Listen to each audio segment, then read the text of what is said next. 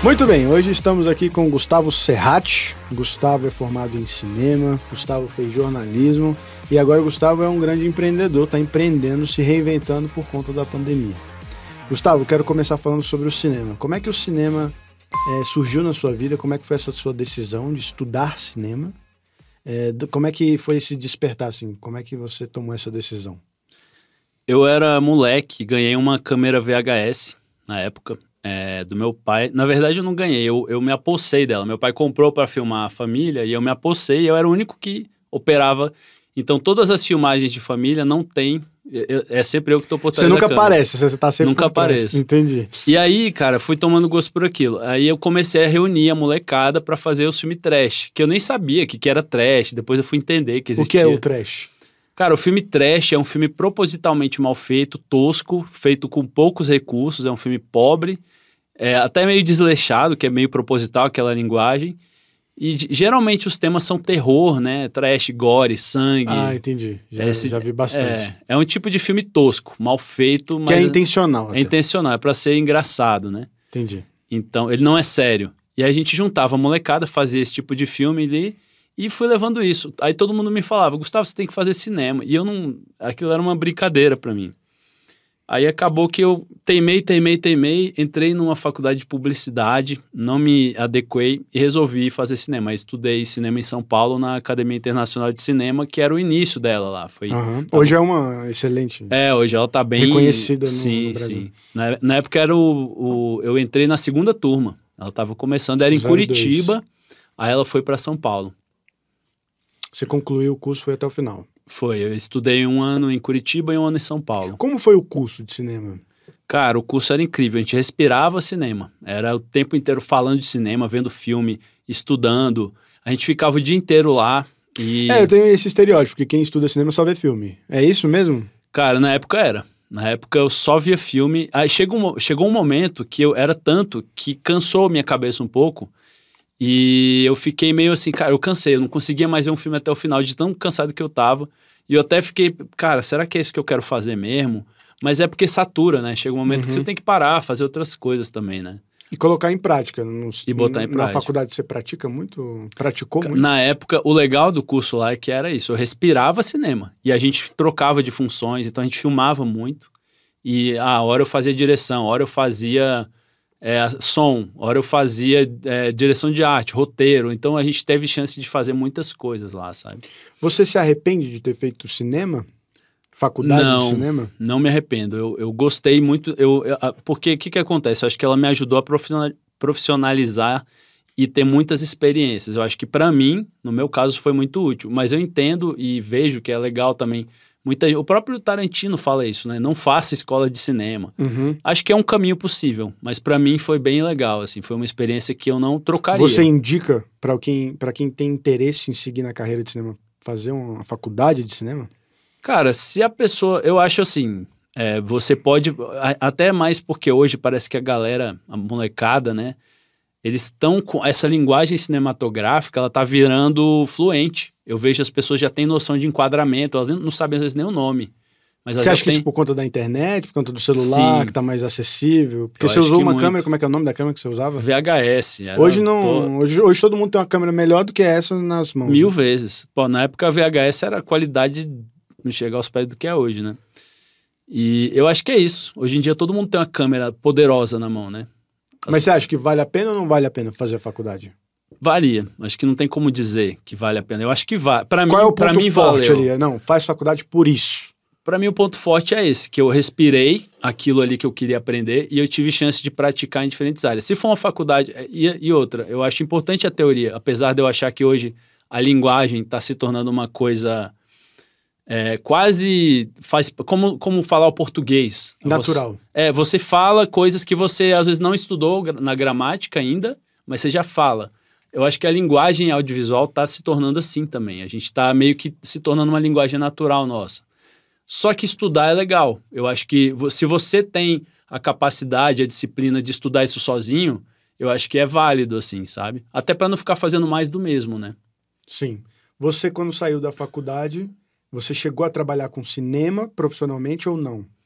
Trabalhei eventualmente. Eu nunca fui, é, cheguei a me engajar em produções contínuas, assim, mas eu fiz alguns trabalhos em set, trabalhei no set de outras pessoas, fiz making off, que é uma forma legal de aprender para quem está começando, Ah, se legal. oferecer para fazer vídeo de bastidores de alguma produção. Você tá Documentar a, pro- a- a Isso. produção e porque isso gera depois um, um produto pro próprio filme. sabendo. Exatamente. Para o filme é legal. Às vezes os caras nem tinham previsto isso. E você tá vendo aquele processo ali de primeira mão, né? Hum, você aproveita para aprender, observar os caras fazendo. Exatamente. Você pode perguntar, porque aí você vai entrevistar os caras, né? Tal. Na época foi até meio difícil. O pessoal, de início, eles falavam, ó, ó, fica no seu cantinho lá. Uhum. Mas aí a gente foi se acostumando e a gente conseguiu ir chegando perto e tal. Então foi. Aí você vai fazendo um network ali também, conhecendo Sim, a galera. já trabalhei com essa galera depois em outras coisas, Ah, entendeu? Eu gosto sempre de, de tocar nesse ponto, a importância do networking. Onde Sim. você estiver, você consegue conhecer pessoas que futuramente podem te abrir portas. né? Com certeza. Eu acho que conhecer gente é importante. Agora, como é que foi essa transição do cinema para o jornalismo?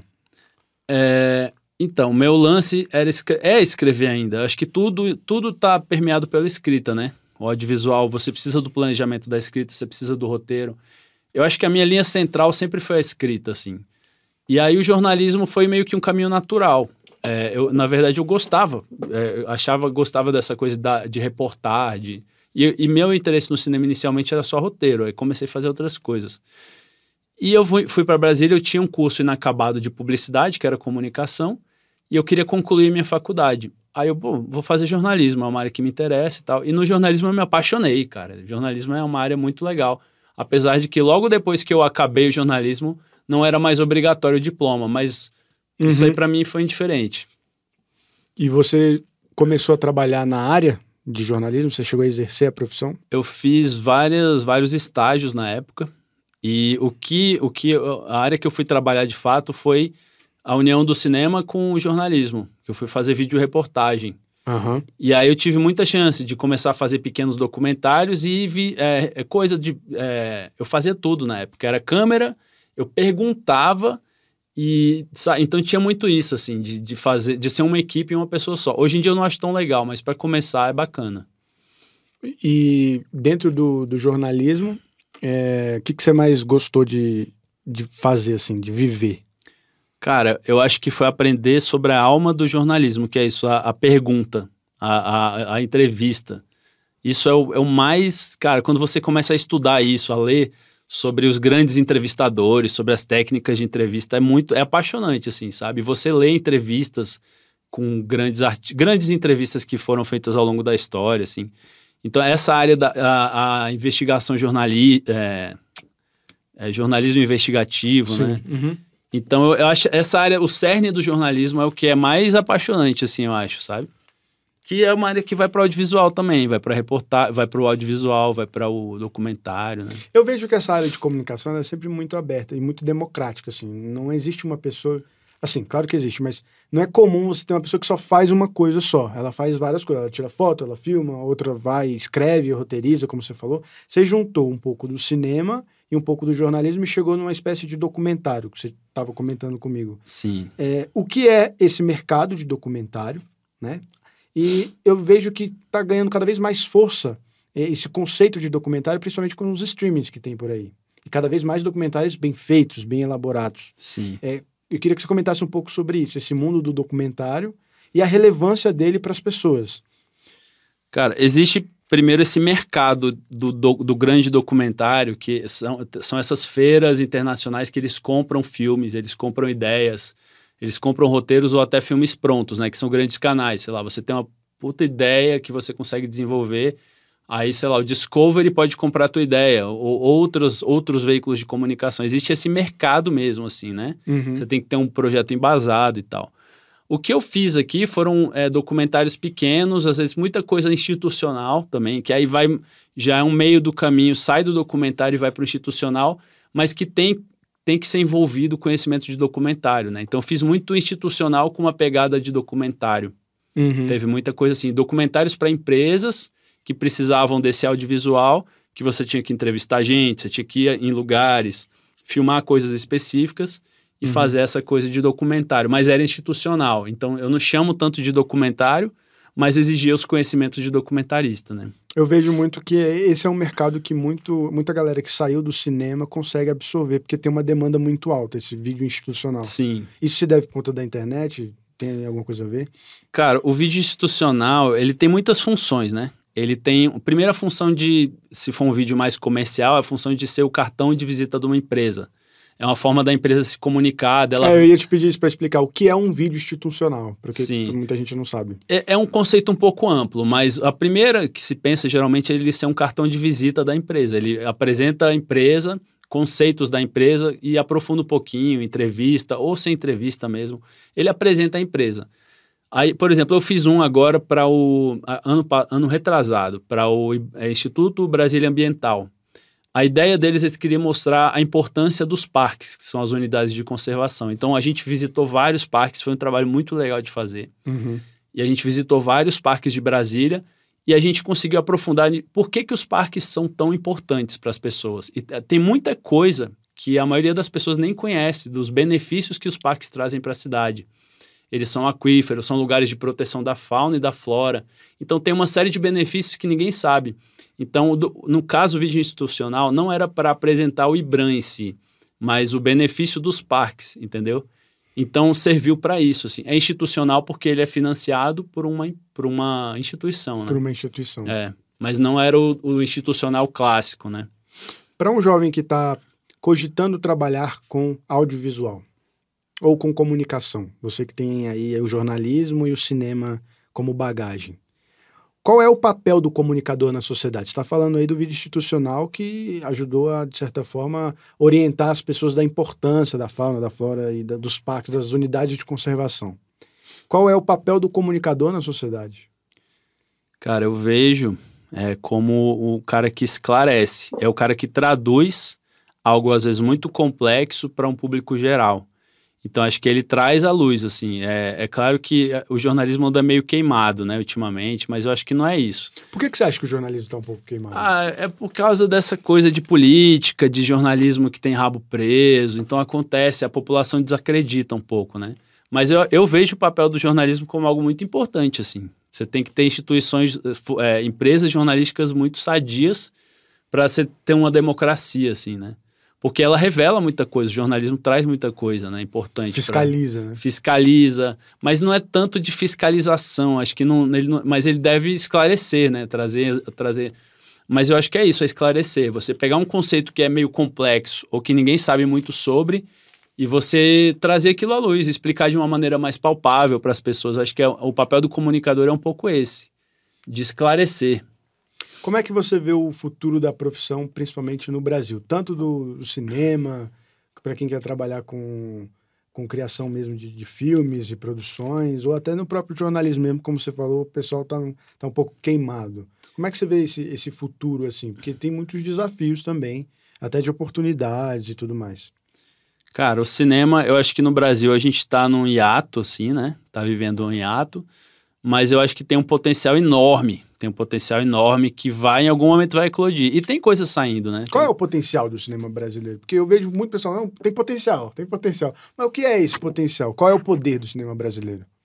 Cara, é, é uma pergunta difícil. A gente tem filmes que mostram o que é esse potencial, né? Tem, cara, tem uma série de filmes brasileiros que são incríveis. É, o Lobo Atrás da Porta, Abril Despedaçado, é, Cidade de Deus, é um filme que marcou o mundo, assim, sabe? eu Então, gosto da Central do Brasil. Central do Brasil. A gente Uhum. tem muito filme poderosíssimo, assim, sabe? A gente tem. Carandiru. É, a gente tem criadores foda. O nosso cinema, ele é. Eu não sei, ele é muito único, assim. A gente tem um jeito de fazer aqui que é, é nosso E mesmo. é sempre algo muito forte, né? Não é uma coisa leve de ser. É, você vê Amarelo Manga, é um É. filme pesado, assim, sabe? Mas eu acho que traduz um pouco da nossa história, dos nossos conflitos, né? É, eu acho que a gente está muito habituado ao jeito americano de fazer cinema e o nosso jeito é diferente. A gente tem outra, outra linguagem, outra forma de, de escrever narrativas. Então acho que as pessoas às vezes acham o nosso cinema ruim, mas não é porque ele é ruim, é porque é meio incômodo você sair daquela narrativa tradicional. Que é aquela coisa da Disney, de ser, ser sempre fofinho no final, aquela coisa. É, aquele, o cinema comercialzão, que não é, não é. Eu acho que a gente tem que ter também esse cinema. Entretenimento. É, entretenimento. E o nosso cinema também tem muito entretenimento bom, né? Eu, eu vejo o nosso cinema como algo muito bom, assim. Eu acho que a gente tem que se fortalecer para a gente ter todo tipo de cinema. Uhum. A gente tem que ter tentar fomentar essa indústria, assim, né? Para um, um jovem que está aí pensando em, em, começar a trabalhar nessa área, qual dica você daria para que ele comece bem, assim, a trabalhar e se desenvolver? Porque hoje ele tem acesso a um celular que já dá para gravar bastante coisa. Qual é a dica que você daria para ele começar? Vai lá e faz. Faz e erra. E erra, erra, erra, até se sentir seguro de, de oferecer o trabalho para alguém. Então acho que é pega a sua câmera, cara, na nossa época lá atrás era tão difícil arrumar uma câmera. Você uhum. conseguia e aí você passar a câmera para um computador, hoje você edita no celular, cara, não tem desculpa assim. E isso porque na minha época era muito mais fácil do que na época antes de mim, né? Que você tinha que editar numa moviola. Então eu já estava numa época mais fácil, apesar de já ser difícil. Hoje em dia é mamão com açúcar, assim. Uhum. Mas fazer um filme nunca é mamão com açúcar. Você é sempre trabalhoso e difícil, por mais que as tecnologias estejam a seu favor. Então, é sempre difícil. É, não estou desmerecendo a galera de hoje, que não é fácil também. Mas eu acho que se você está inseguro, se é um cara que ele quer aprender, nada melhor do que escolhe um tema seu. Tipo, cara, a minha família, eu tenho um tio que o cara viveu, ele foi para a guerra, não, não sei, mas um, uma figura muito interessante e ninguém sabe a história dele. Eu vou contar, vou acompanhar a vida dele, vou pedir para ele me gravar comigo. Você vai lá e faz. Aí você assiste o que, que você fez, pede opinião para as pessoas, e aí você vai descobrindo os seus erros, sabe? Vai chegar um momento, depois de fazer algumas coisas particulares, sem compromisso com dinheiro, que você vai, pô, tô pronto, consigo fazer cobrar pelo meu trabalho. Aí faz uma coisa simples, oferece o trabalho para alguém, ou até oferece às vezes de graça ou por um preço mais em conta, e vai pegando aquela experiência. Eu, cara, fiz muita coisa por conta própria. Fiz muita coisa assim, sabe? Na, na raça e porque eu queria fazer, porque tem que ter essa vontade, né? Eu acho que esse é o principal para tudo. Você tem que ter vontade. Se você tem vontade, você vai, te puxa, sabe? A vontade te puxa para os lugares. Uhum. É, você estava falando que começou no cinema, depois você foi para o jornalismo. Teve a sua foi. vivência dentro do jornalismo. Você trabalhou em redação também? Eu estagiei em redação. E como é o dia a dia na redação?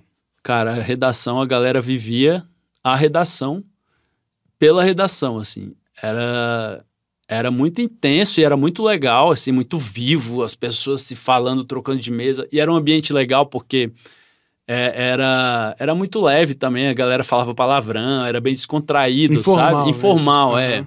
Xingava, fofocava. E é, isso tudo fazia parte da redação. Você trocava informação com seu colega, pegava uma informação para sua reportagem. Então, eu era estagiário, mas eu cheguei a escrever reportagens lá não assinadas, eu não podia assinar, né? Uhum. E fazia uns trabalhinhos mais chatinhos, assim. Foi até, tinha umas coisas engraçadas. E... Mas foi uma época legal, eu trabalhei no Correio Brasiliense. Era a época da Clara Regui, era editora de cultura lá na época, né? E aí foi muito massa. É, entrevistei uma galera massa, entrevistei o Ivan Cardoso, que é o cara do cinema do Terrir, que foi, é um, um cineasta brasileiro das antigas que faziam cinema de horror meio engraçado, meio trash. Ele não se diz trash, mas eu considero assim. Uhum. Ah, entrevistei muita gente legal, só tive essa chance, sabe? No, o estágio é uma coisa massa. Assim. Você falou que trabalhou no Correio Brasiliense, que era um jornal impressos apenas. Sim. É, agora ele também tem um formato digital e é o principal, é um dos principais jornais de Brasília, né? Sim. E até do, do, do país, em termos até de cobertura política é. e tudo mais. É, você, como é que você enxerga o futuro da profissão de jornalista porque o jornal daqui a pouco nem impresso mais ele vai ser. Ele já está muito digitalizado. Sim, nem faz muito sentido, né? Você tem um papel assim. É, acho que quem, quem ainda recebe jornal em casa faz parte já de uma geração mais antiga. É. É, como é que você vê o futuro da, da profissão de jornalismo diante dessas mudanças tecnológicas tão intensas que estamos vivendo? Cara, naquela época, isso já estava, essa, essa virada estava acontecendo e estava começando essa derrocada desse modelo de negócio do jornalismo. Eles estão se transformando, né? Mas eu acho que nada muda assim nesse sentido, só vai mudar a mídia. Uhum. O jornalismo está tendo que se reinventar, né? Mas assim, o que muda é a mídia. O papel vai morrendo, porque cada vez faz menos sentido você ter essa, essa coisa do papel impresso, mas o jornalismo está online, né? E, e, ele só vai encontrando novos caminhos, vai ficando mais rápido. É, e ao mesmo tempo o jornalismo, os jornalistas precisam se cuidar, porque a notícia sai, sai antes dele noticiar. O que eu vejo é menos sentido do furo, aquela coisa de tentar dar. Quem é o primeiro? É, que é besteira. É, o primeiro, na verdade, raramente é o jornalista, né? Geralmente a informação sai para outro Sim, lugar. É um testemunha. É. e- então, é, eu acho que hoje em dia, para o jornalismo. Tá, eu, eu tô meio desligado do jornalismo, mas eu, eu acho, eu agora dando uma opinião, que é, o papel do jornalismo é ser mais profundo, sabe? É, é de investigar melhor e, e te dar um. Ele pegar o fato. É mais o documentário do que o. É, do que o fato. dia a dia ali. É. daquela- Eu acho que não tem muita importância a, a dar a bomba lá, sabe? A bomba é legal, soltou, mas o que importa é, é a interpretação, é- é as consequências e tal. Eu gosto muito de, do- de documentário, assim. Como, você tem algum documentário pra indicar pra quem gostaria de trabalhar nessa área como uma referência? assim, uns três documentários que vem na sua cabeça. Fala, cara, esse vale a pena por isso, por isso, por isso. Tem vários. Tem um que eu gosto que ele não tem reportagem, que ele não é, não é jornalístico nem nada, que chama Koyaanisqatsi. Eu gosto dele pela... Vou deixar aí na, na descrição. É, depois você bota... ele- é- Ele tá disponível onde? No... Cara, ele tem até no YouTube. Tem uma versão lá meio pirata no YouTube. Você encontra ele nessas plataformas. Eu não sei, eu não sei em qual é plataforma. Não, ele não tem fala. Ele é um documentário imagético. E ele tem uma música do Philip Glass no fundo. E é ele vai. brasileiro? Não, ele é americano. É, é- a, a ideia do documentário assim é o seguinte: essa palavra, ela é numa língua que eu não vou lembrar o nome agora, que significa a vida fora de equilíbrio. E ele mostra isso só com imagens. E ele vai fazendo time-lapses e mostrando diversos lugares do mundo, as cidades, a movimentação urbana. E ele é muito grandioso. E aí ele tem uma música que é do Philip Glass, que ele compõe uma, essa música de fundo, uma música minimalista que ela vai crescendo. Cara, é, é uma ópera, assim, sabe? E é lindo, velho, o documentário, mas é só de imagens. Como é que é o nome? Vou botar na descrição. Koyaanisqatsi. Aí deixa eu pensar outro. Tem um que eu não vou lembrar o nome dele, cara. Melhor não falar, né? Não vou lembrar o nome. Não, aí se eu, eu boto na descrição, não tem problema não. Tá, a gente tenta achar ele. Eu vou falar com minha amiga, que ela que me mostrou. Esse documentário era um cara que ele vai numa. Ele ele estava interessado em responder questões filosóficas é, a partir de pessoas simples, pessoas que têm uma vida Ah, simples. legal. aham. E aí ele começa a entrevistar pessoas aleatórias que ele conhece no posto de gasolina. E aí e ele, ele um dia conhece um caminhoneiro. Ele vai com esse caminhoneiro e acompanha o cara é, numa viagem. E ele vai ficando amigo desse cara. E Uhum. é, é muito legal esse filme porque ele mostra que o trabalho de documentário, às vezes, ele é muito longo. Esse cara demorou uns 10 anos para fazer esse filme. Porque ele começou a acompanhar esse cara e ele começou a fazer as perguntas muito profundas pro cara e o cara não dava as respostas que ele queria. Ele, tipo assim, ele perguntava o que, que é a vida para você? Aí o cara dava uma resposta superficial, sabe? Ah, cara, a vida é isso aí, é trabalhar, sabe? E aí ele, pô, velho, eu queria uma resposta mais, mais elaborada e Um tal. filósofo. do- É. E aí ele, mas ele fica, por alguma razão, ele fica acompanhando a vida desse cara. Ele vai, conhece a esposa do cara, conhece as filhas do cara. E ele começa a frequentar a casa do cara. Ele volta pra casa, ele fala, aí no documentário ele, ele mesmo fala, né?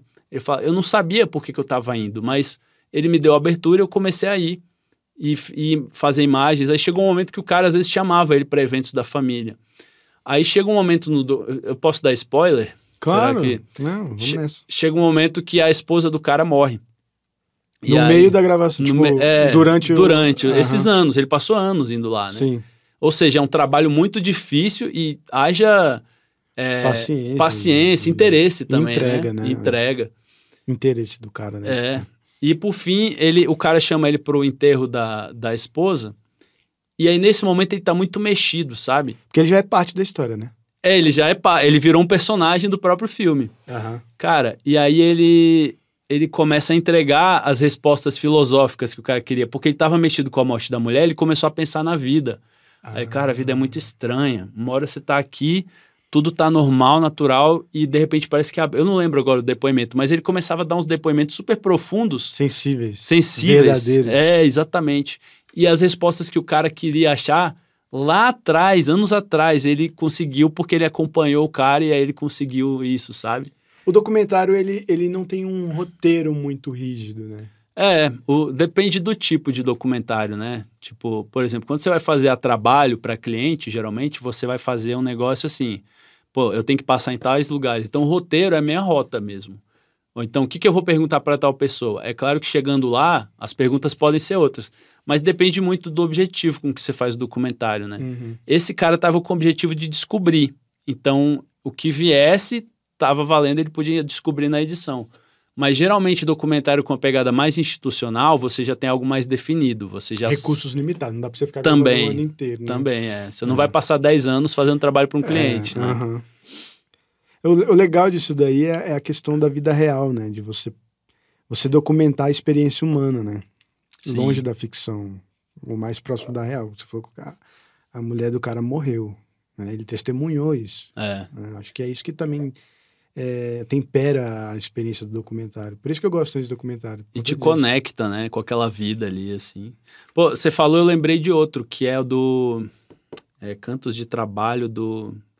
tá, cara, eu tô péssimo com Não tem pra nomes. você esquecer que eu boto na descrição. Tá, só- me, me lembra depois que eu acho tá lá. certo. É, é um documentarista brasileiro também. Aliás, o Brasil, cara, a gente tem, a gente é um lugar de excelentes documentaristas, a gente é reconhecido no mundo, né? Tem o clássico do edifício é, Master, que é um documentário brasileiro que é obrigatório para quem vai estudar cinema, assim. Edifício Master. É, mas eu vou falar de outro. É, são cantos É de de São Paulo? é, é o do Coutinho. Ah, sim, sim. E o que eu quero falar aqui é do. Eram Cantos de Trabalho. É um documentarista brasileiro que ele ia nos rincões, no, no interiorzão do Brasil, e documentava as lavadeiras, aquelas mulheres no Rio que ficavam cantando e trabalhando. E ele tinha aquela coisa da observação, de não interferir muito, de ficar com a câmera ali só querendo pegar.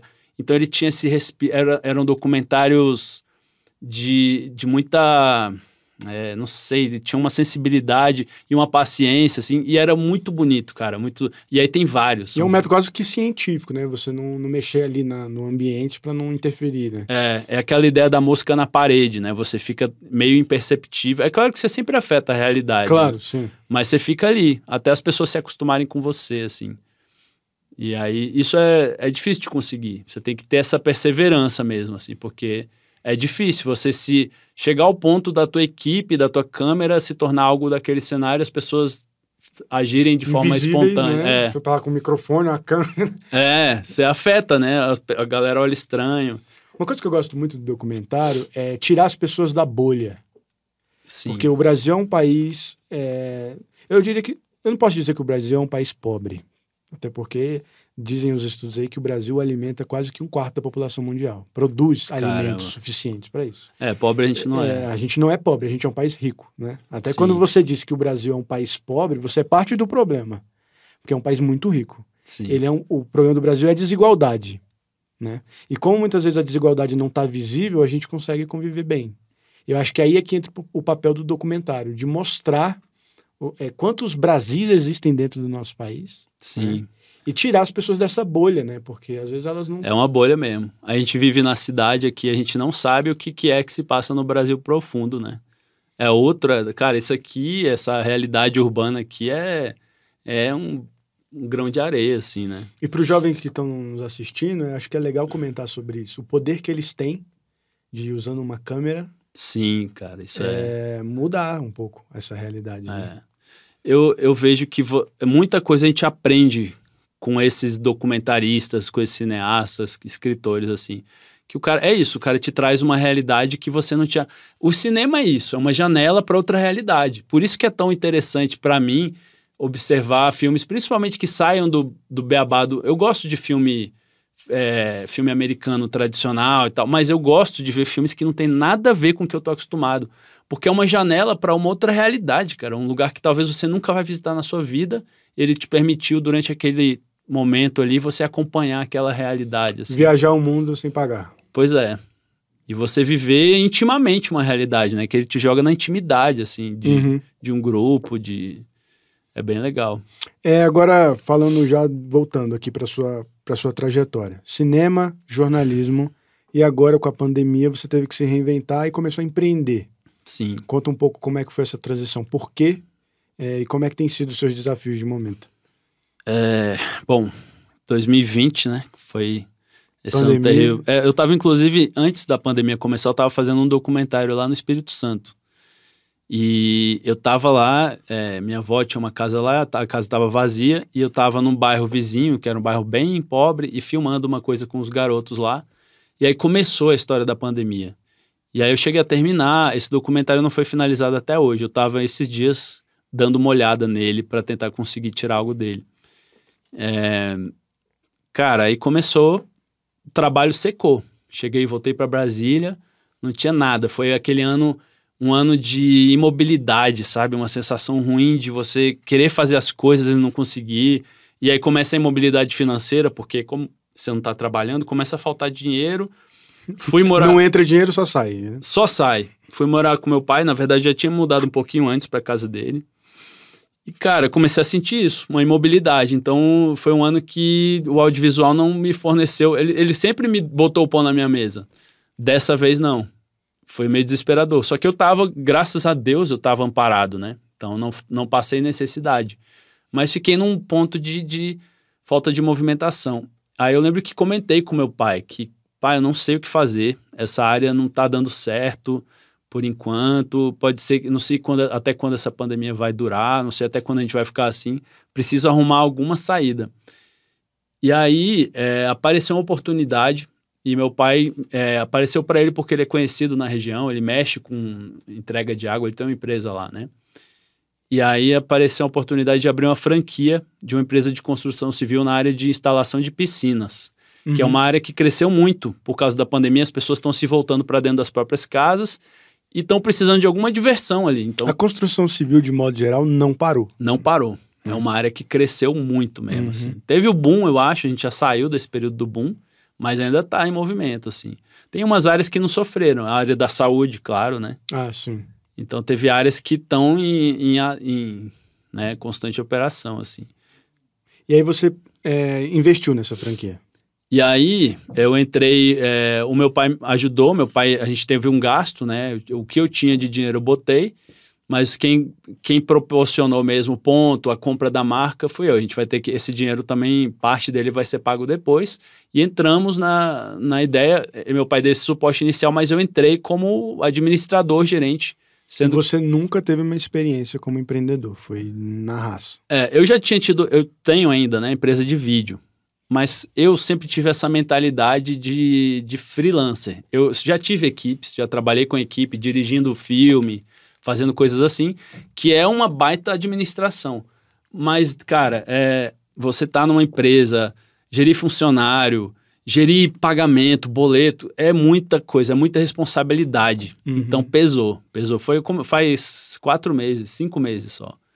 Então é muito peso, mas é uma, é uma área totalmente nova, mas que está trazendo muito aprendizado. Mas bate umas crises, assim, sabe? Porque não tem nada a ver com nada que eu já fiz na vida. Isso é uma coisa que eu gosto sempre de comentar aqui no, no podcast independente da sua área de atuação, você vai precisar entender de duas coisas: gestão. Sim. E gestão é gestão de pessoas, gestão de recursos, é. gestão do, do, dos seus processos, da sua produtividade e a gestão financeira.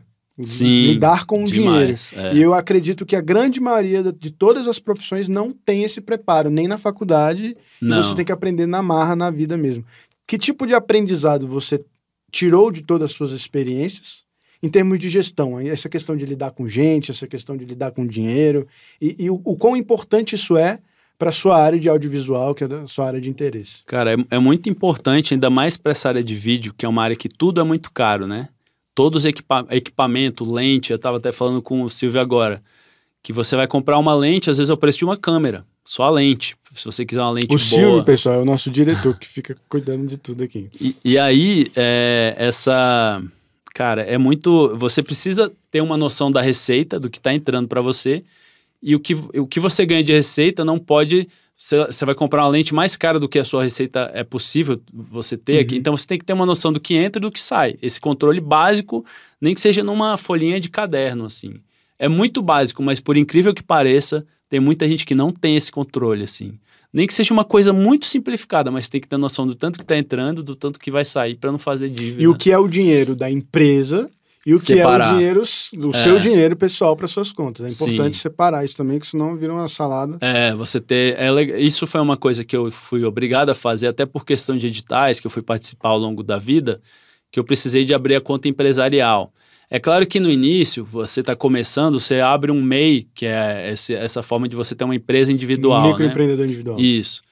É uma forma de você ter já, ser uma empresa, poder responder como empresa, mas para alguns tipos de trabalho você vai precisar estar tá bem formalizado. Vai ter uma conta empresarial, vai ter que ter um CNPJ com certas características.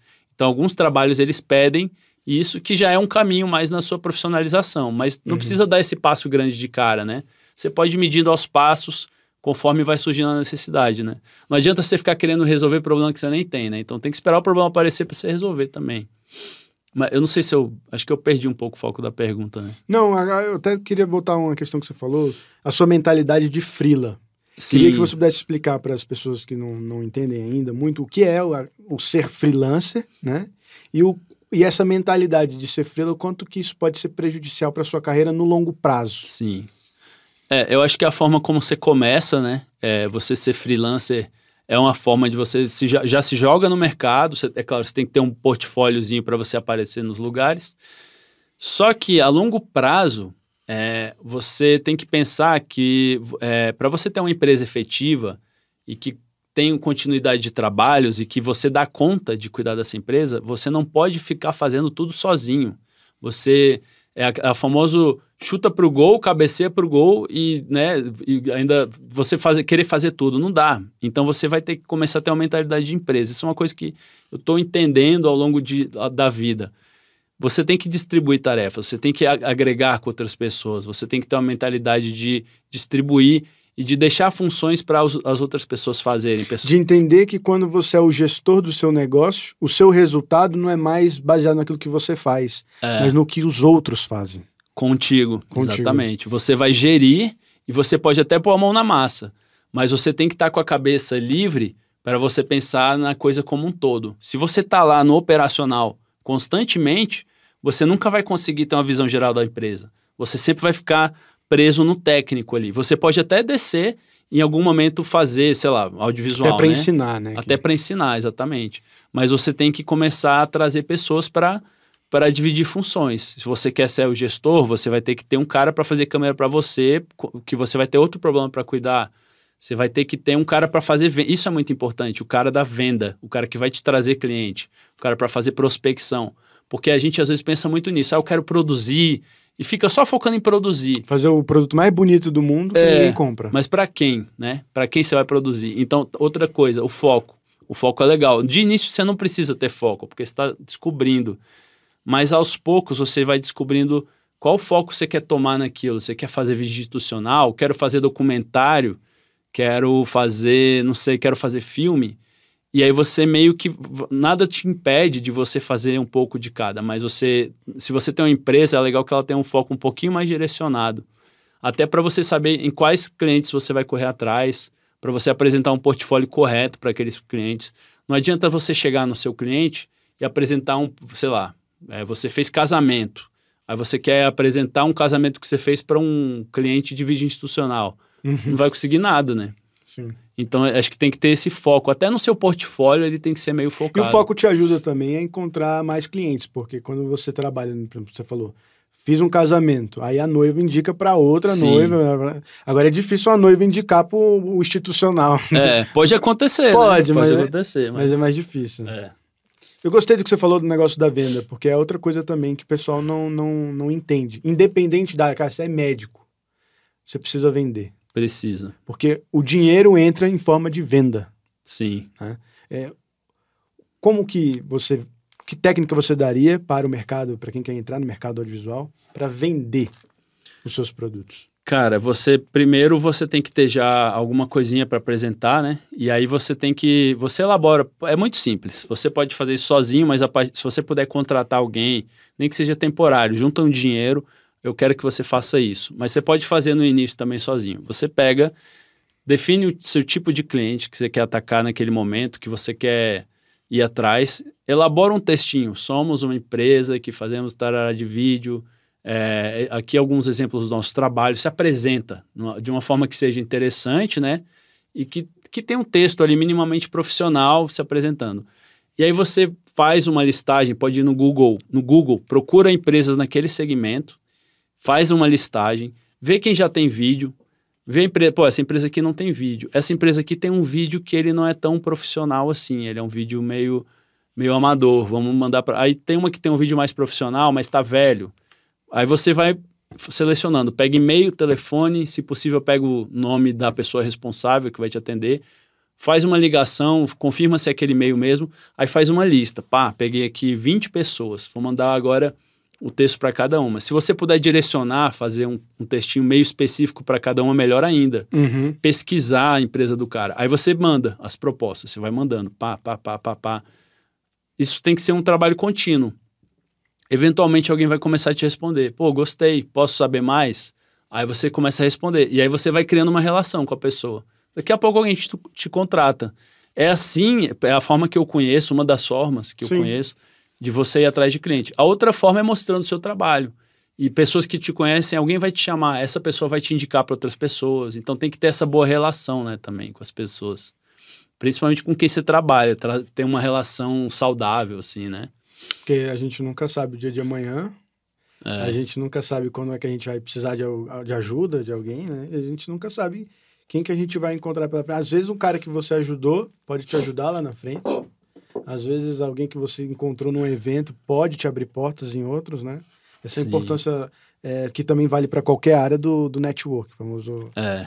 é, o famoso network. Você falou da venda ligar e tudo mais. Dá uma vergonha. É caminho, né? Não dá, É. não dá uma vergonha? Cara, eu hoje em dia não tenho mais, não. Posso até ter tido no passado, mas hoje eu vejo como algo natural, assim. É meio chato, acho que principalmente quando você é muito novo, inexperiente, dá uma vergonha de você ligar, conversar, mas Receber é- um não. receber um não, mas o não você vai receber, pode preparar, se você vai fazer isso. E esse não é o único método, né? Tem, pô, você pode simplesmente anunciar seu trabalho. Você pode, hoje em dia com as redes, você bota Marketing digital, É, paga um anúncio. isso é muito forte, isso é Uhum. muito forte. Mas da minha experiência, geralmente o que eu tenho mais de, de retorno não é nem é, esse tipo de. Geralmente são pessoas que me conhecem, já conheceram meu trabalho por alguém que me indicam. Geralmente é assim. Indicação. É, aí esse trabalho geralmente é bom, que a pessoa já me conhece, já sabe o que, que eu faço. Daí é importante você fazer uma coisa bem feita, né? Porque você É. faz uma vez bem feita, aquilo vai ser seu portfólio. Sim, um trabalho que você fez. pro- Isso é legal você pensar que o seu trabalho para o cliente é seu portfólio. Então você dá, ser esmerado naquele trabalho para você entregar algo bom para que ele vai. Quem assistiu o vídeo dele vai ficar. Pô, quem, Quem, fez é que fez vídeo? isso aqui? Cara, Isso é muito forte para te trazer gente, né? E geralmente assim chega muito. Você mais do falando que. de, de empresa com que, que tem vídeo, que não tem vídeo. Qual é a importância para um negócio, para uma empresa qualquer, ter vídeo? Qual é a relevância disso, principalmente no mundo de internet? Tá, pra co- empresa comercial, é, né? qual é Pra... importante de contratar um, um videomaker, um cara que entende para fazer um vídeo para ela? Qual é o valor disso? É, eu acho que o vídeo, ele vende o seu produto enquanto você está descansando. Então, você vai ter um gasto, o vídeo não é algo barato, mas ele é um vendedor ativo. Ele, ele vende para mil pessoas, sem fazer... Você só teve o esforço inicial. Uma vez que você lançou ali, ele está apresentando sua empresa. Ele torna o cliente mais familiar da sua marca, sem nem ter pisado na sua loja. Então, o vídeo ele é muito forte. Ele é, como ferramenta de marketing, ele é a, é a mais poderosa de todas, eu acho. Acho que tem ferramentas aí fortes, mas o vídeo, atualmente, principalmente, é uma das ferramentas mais fortes. Então, ele apresenta a sua empresa, ele, ele vende a imagem, ele vende o produto, ele explica o conceito. Então, é isso. Ele, ele traz o cliente para perto de você. Ele familiariza. Por mais que ele não venda, mas o cliente que viu o seu vídeo, ele já está mais perto de você. E ele é um vendedor incansável, porque você está dormindo, o seu vídeo está trabalhando para você. Tá né? sempre lá, é só dar É. play. Você, como é que você, quais são suas intenções para o futuro, acabando a pandemia? Vai seguir nesse ramo da construção civil, prestando serviço, ou você pensa em voltar para o audiovisual? É, o, meu, o meu objetivo é eu quero ter autonomia para eu conseguir fazer as coisas que eu quero fazer. Eu tenho projetos particulares, eu estou construindo uma casa e eu tenho projeto, eu quero continuar fazendo vídeo, que é algo que eu sou apaixonado. Quero, se Deus quiser, filmar o longa que eu tenho escrito, ou, ou outros também, mas quero brincar com ficção, que é, um, é uma coisa mais por prazer, assim. Mas quero. eh, eh, Tenho coisas meio que engatilhadas, sabe? Que eu quero tirar do, tirar do papel. E quero sim manter. Eu não sei até que ponto vai essa empresa de construção civil. Eu sinto que é um caminho que eu tenho que seguir no momento. E, e ela está me ensinando muito. mas quero continuar fazendo vídeo, mas de outra forma também. A, a partir de agora eu não quero mais fazer tudo, que antes eu ainda estava numa cabeça de pegar muita coisa e tal. Agora eu quero fazer coisas bem focadas e que sejam interessantes para mim. Não quero mais fazer qualquer coisa que aparece. É, eu quero fazer coisas muito específicas e que me causam, que me causem o interesse de fazer aquilo. Que eu sinto que eu vou, pô, eu consigo me entregar para esse trabalho e transformar isso aqui numa pérola, assim, tipo, de me dedicar até o negócio ficar muito bom. Não é todo o trabalho que gera isso na gente, né? Tem hum. tipos de vídeo que não tem interesse nenhum de fazer. Eu vi isso muito com, com um jovem que está começando no, no ramo do, do, audiovisual, essa questão, ah, eu não gosto de fazer isso, não gosto de fazer aquilo, mas será que não dá para fazer só o que gosta também? Também, isso é uma coisa importante. É, é, então, às vezes você não vai fazer o que é. você. Mas é importante que você faça para levantar um recurso, para poder crescer e tudo mais. É, não, não, nem sempre as coisas vão aparecer. Mas, assim, para um jovem que está começando, você que teve todas as suas experiências de vida já, e, vão, e vai ter mais, que tipo de conselho você daria para que ele conquiste essa autonomia? Tá. É, cara, essa autonomia antes. é difícil, né? Não sei. Eu, eu mesmo tô ainda tentando conquistar. Eu tô. Assim, eu tenho, eu, hoje eu tenho mais, porque aos poucos a loja eu sinto que ela vai. Ela tá ficando. Espero estabelecer ela, né? Meu objetivo é estabelecer ela para que ela seja algo que eu vá administrar, mas que não consuma todo o meu tempo. Uhum. Mas essa. Tem coisas que você conquista com muito esforço, muito suor. Eu só queria voltar nisso que você falou, que essa coisa. Nem sempre você faz o que você gosta. Cara, isso é essencial de saber. Muitas vezes você vai fazer muitas coisas que você não gosta, assim como eu fiz muitas coisas que eu não gostava, assim. E tem que saber lidar com isso. Porque às vezes, ah, eu quero fazer vídeo, eu quero fazer só cinema. Não, mas a, a, pode ser que você dê sorte, que você consiga. Tem muita gente que vai de cara, assim. Uhum. Mas muitas vezes você vai fazer algo que você não gosta. E é legal você dar o mesmo sangue, né? É, eu, no momento, essa empresa que eu, que eu tô abrindo agora, ela começou como algo que eu meio que pedi, porque eu queria, mas era algo que eu não sei fazer, que eu nunca tive prática, e eu tive uma certa crise ali, pô, eu não gosto de fazer isso, cara, eu tô aqui por quê? E tive uma crise, pô, tô fazendo um negócio que eu não gosto. Mas o meu entendimento foi o seguinte, é, depois de um tempo pensando, é, eu passei minha vida inteira fazendo o que eu queria, por mais que às vezes nem todos os trabalhos fossem exatamente o que eu queria, mas eu fui no que eu escolhi. E pela primeira vez, apesar de eu ter pedido por alguma solução, eu não escolhi fazer aquilo. Foi algo que me apareceu e eu aceitei, é, porque eu achei. É, eu aceitei, mas não foi algo que eu escolhi. Então eu entendi que eu tenho que fazer algo que eu não gosto tanto. E a gente tem que aprender a, a lidar com as coisas que a é gente não gosta. É como se, para você fazer o que você gosta, o pré-requisito é fazer coisas que você não gosta. Também para você até conquistar. É, é um caminho, o né? O cara quer chegar num set de filmagem e sentar como na cadeira como diretor, de diretor e falar, faz é. isso, faz aquilo, mas o cara não sabe nem é. fazer uma luz. Exatamente. Você não precisa ser o expert, mas você precisa ter noção de luz. Você precisa ter noção de áudio. Você precisa passar por uma trajetória, né? né? E, é. e, isso subentende fazer coisas que estão fora da sua zona de, de conforto. Você não está na Disney para ficar no parque é, de diversão. Você já que... chega como. E você pode. Quem chega assim, que eu acho que acontece em casos o risco de você chegar muito arrogante é grande, né?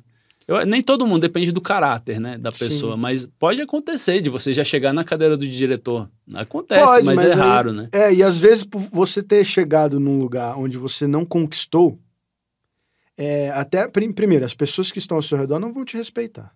É. E você, como o cinema, mais do que. Você pode me, me corrigir se eu estiver errado. Como qualquer trabalho, exige cooperação. Sim, é de, atividade coletiva faz, mesmo. Você não faz sozinho. Então, se é. a equipe não estiver confiando em você, não sentir firmeza em você, um abraço. Uma, uma hora ou outra. Você perde as rédeas, né? Você não vai entregar excelência. É. Né? E, eu, eu sempre gosto de, de bater nessa tecla. O, o caminho para você chegar onde você quer chegar vai te preparar para você, quando chegar lá, se sustentar lá. Sim. Se você chega muito rápido, você pode ir embora muito rápido também. É. Cara, e as porradas da, na vida, elas vão te deixando mais forte. Nessa trajetória, você vai levando várias lapadas, né? Você, você é uhum. é derrubado, dá uns desânimos. Mas, pô, você se levanta, ó, passei por isso aqui, sobrevivi a esse perrengue, tô aqui. O próximo eu sei que eu sobrevivo. Pode, ah, lá vem um perrengue caindo, chegando ali, mas eu sobrevivi, cara, eu vou sobreviver o próximo. Seu sarrafo vai aumentando, você vai aguentando é. mais porrada. Não também que você deva ser um saco de pancadas Sim. a vida inteira, mas assim... Mas que você vai levar alguma, você é, vai, é. Faz parte do crescimento. Faz parte. Uma, ah, tá, isso é legal, velho. Uma coisa que eu tô aprendendo, assim, já aprendi em parte, é, é algo meio óbvio. Mas, mas para mim foi meio difícil porque eu sempre tinha a mentalidade, quando eu estava fazendo trabalho, de que eu queria fazer a coisa a me, o melhor possível para não ter problemas. E a real, e é uma coisa que eu estou entendendo agora, porque essa área de construção civil dá muito problema, dá muito imprevisto. Uhum. E é natural. E eu, cara, isso me assustava muito, porque, cara, a, é, a primeira coisa que eu pensei quando eu fui mexer com isso, e o pós-venda? E o que depois? Porque você entregou o vídeo, o cliente aprovou, acabou. Um abraço. Não tem, abraço, você não tem pós-venda. Agora, o pós-venda dessa minha área, você tem garantia, tem a garantia que você fica ali. Tem um problema. O problema. Então, é uma coisa que eu entendi. O problema faz parte do processo. Você tem que aceitar que ele está junto. E aí, quando você aceita isso, fica mais fácil. Quando você está resistindo, é um pouco mais difícil. Você vai, vai bater cabeça. O medo de errar, o medo de enfrentar problema. É. Só que, na verdade, o problema, ele não só é natural, como ele é desejável. É. Porque graças a você ter o problema, graças a você ter o conforto de lidar com o problema, a mentalidade... A... Saber que ele vem e que você tem que estar Te torna mais maduro para é. entender. É. Porque a vida é incerta. Sim. Você não tem controle de tudo bonitinho. Às vezes você tá com o filme certinho, roteiro, equipe e tudo mais, não sei o quê, aí do nada. Dá uma, uma chuva. Uma chuva. é. Cara, tem experiência. E aí é isso, velho. E, e, pô, o papel do produtor é resolver problema. É isso. Você vai fazer uma filmagem e caiu a locação, tem que arrumar outra locação. E cadê o cartão da câmera? é um erro meio bobo, mas acontece, velho. Claro que acontece. E eu acredito que quanto mais problema você resolve, Quanto mais problema, quanto mais confortável você estiver em lidar com problemas, mais recursos você consegue. Você ganha mais Sim, por isso. Com certeza. Porque o que, o que não falta é problema para ser resolvido por. Seja na construção civil, seja no cinema, no, jornalismo, em qualquer lugar. E é muito parecido, assim, vendo assim, a construção civil tem o projeto, né? Assim como um projeto de audiovisual, você precisa de uma, de uma base, de uma estrutura para você fazer. Eu acho que essa é uma das coisas também que é, distingue um pouco o profissional do amador. É a, a, o planejamento. Você chega a um momento que você, pô, já tive muito problema fazendo do jeito que eu faço. Vou planejar, vou fazer aqui um plano, mesmo que saia do meu plano, mas eu tenho algo preparado no que me agarrar, até de, de, de plano B, sabe? Você tem um pouquinho, não precisa ser algo muito, muito complexo, mas você tem um mínimo planejamento para você ir para uma filmagem, por exemplo, já te ajuda, assim. Excelente. Agora, para a gente ir concluindo, por conta do nosso tempo, jovens estão nos assistindo nesse momento. Que, que, tipo, muitos, inclusive, podem estar com medo de chegar e entrar numa área que não é tão tradicional assim, como direito, a medicina, a engenharia, é, a construção civil. Que tipo de conselho, dica você daria para esse jovem que, que tem o interesse de entrar nesse ramo do audiovisual, do jornalismo, enfim, fazer um documentário, quem sabe? Que tipo de conselho você daria, é, tanto emocionalmente falando, ou, como em termos de, de técnicas também, como você estava falando, a importância de se planejar, de fazer networking, aprender a vender, aprender a... É, eu acho que a primeira coisa é isso que eu já falei do faça, vai lá e faz é, com o que você tiver por mais que seu recurso seja pouco, vai lá e faz e apresenta, mostra para as pessoas, recebe o feedback. O seu próprio feedback é importante. Não se martele pelos erros, não se não se puna demais por estar tá errado, que é isso que a gente até conversou, que, cara, é melhor você estar tá errando do que você não estar tá fazendo nada, né?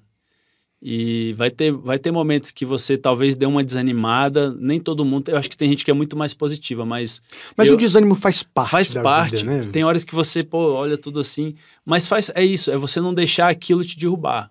Você passou o desânimo, você, entenda aquilo como uma nuvem que você está dentro dela. Chega um momento que a nuvem passa e clareia de novo. Nenhuma tempestade dura para sempre. Exatamente. E no mais, cara, é estudar, ler, é, se informar, assistir filme, se você vai para a área do audiovisual, assista muito filme, pegue referências antigas. Diferentes, e não só americano, é, pega... Entenda essas linguagens. Interne... Cara, a internet, ultimamente, eu, eu acompanho o TikTok, Cara, eu aprendo com a molecada, velho. A molecada tá. Sim, a linguagem dos é, caras, né? Pô, às eu... vezes o ângulo da câmera, às vezes. É, Sim. eles têm umas sacadas assim que eu, cara, eu tô, eu tô virando estudante dos moleques. Ah, eu, eu, gosto sempre de falar isso. O Whindersson Nunes, por exemplo, que o pessoal fala, ah, mas ele tá sem camisa, falando o que que é. Cara, se você pegar ele às vezes usa um ângulo, a, a, forma, a linguagem corporal é, chega a ser muito inteligente. Tipo, eu acho é, ele inteligente. Não é uma coisa, tipo, besta que ele tá não fazendo. É. Não é nada disso. Cara, ninguém que tá tem na posição muita... dele é idiota. É, assim. Não, ele não é burro. Assim, é. tem muita arte ali, tipo, tem, muito, tem muita visão estética também, de, de, de, de, de linguagem e tudo mais. A galera critica ele pela simplicidade, mas não é, não é fácil fazer, até mesmo... Não é fácil, é simples. Não é. Não é e ele, ele tem um lance da, da própria personalidade, né? Que eu acho que muito dele é porque ele é uma persona, né? Ele, ele é, ele é engraçado naturalmente, então isso também traz muito. Mas ele é um cara muito inteligente, eu acho. Eu tive a oportunidade de conhecer o Whindersson nos bastidores. Aquilo que ele não mostra nas câmeras. Ele é muito tímido. É mesmo? Tímido, Caraca, calado sabe? De, na dele. É muito interessante ver esse outro lado. Assim. E ele é um cara que passou por uma tempestade enorme, né? O cara teve é, depressão, depressão, e tal, é. Legal. Cara, muito obrigado, Gustavo. Espero a gente poder encontrar aqui mais vezes. Espero poder ver seus filmes que você tem interesse de, de tirar ele do Vou papel. Compartilhar. Que a gente possa ver ele o quanto antes, seus negócios também. Muito obrigado pela, pelo seu momento, pelo seu tempo aqui com a gente. E até a próxima. Valeu, até a próxima. Tamo junto. Valeu, Gustavo.